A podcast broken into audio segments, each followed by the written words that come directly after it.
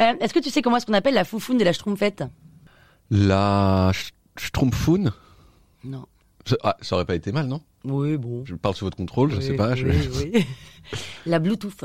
Ah, bien Pas mal, hein Bien Ouais. Bluetooth, c'est bien C'est pas mal. C'est un, c'est un bon jeu de mots. J'aime bien.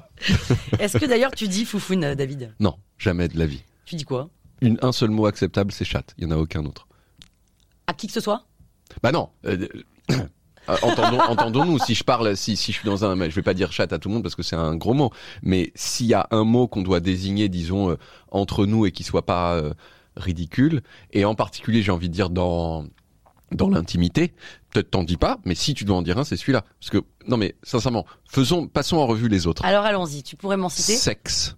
Oui. Hum, ton, s- ton- excusez-moi, mais ton sexe, ouah, non. Ça peut être euh, sexy. Ah ouais, J'aime ton sexe. non, euh, j'aime ton sexe.